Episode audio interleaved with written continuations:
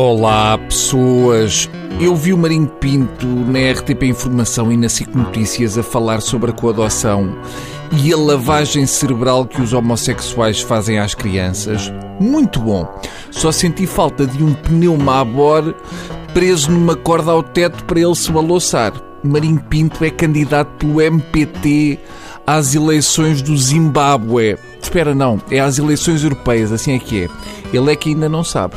Hoje, para mal daqueles que gostam de boa rádio, é dia de enviado banal e vou ter que ligar ao Nogueira, que está na Ucrânia porque se perdeu quando ia para a Golgã.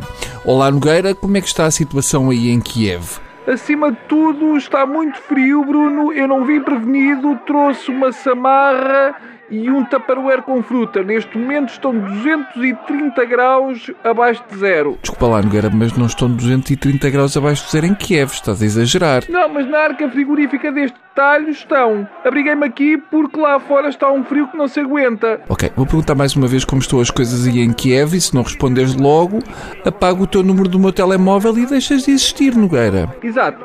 Eu estava só a descongelar as amígdalas aqui no micro-ondas e já ia contar. Ora, Bruno, o que se sabe é que o presidente Viktor Yanukovych reuniu com a oposição representada por Vitaly Klitschko, Arseny Yatsenyuk e o nacionalista Oleg Tianiknikbok. Uh, desculpa interromper, mas não dá, Nogueira. Nem toda a gente pode ser um José Milhazes. Não tens a estatura nem a voz de gnome da serra e, acima de tudo, nomes russos ditos por ti soam a um ganso com graves problemas de rinite. Uh, ok, eu posso tentar fazer a reportagem sem ter de dizer o nome deles.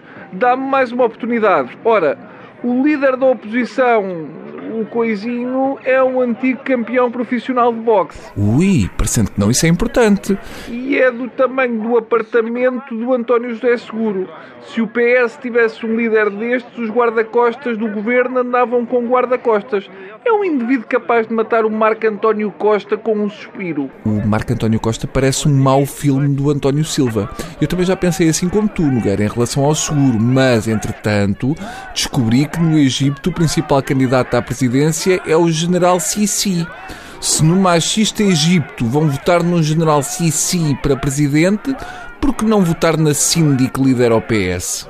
Não respondas, Nogueira, isto, isto era retórica. Eu também não sabia como responder, Bruno. Estava aqui em silêncio a ver se passava despercebido. Olha lá, Nogueira, não quero ser desmancha prazeres, mas visto daqui, parece um bocado triste que eles estejam a lutar, entre outras coisas, porque querem pertencer ou estarem associados à União Europeia. É um bocado nhocas, que é para não dizer parvo. É como ver um povo a lutar para poder ter direito a aceder aos vouchers da vida é bela. Tenho muita pena deles.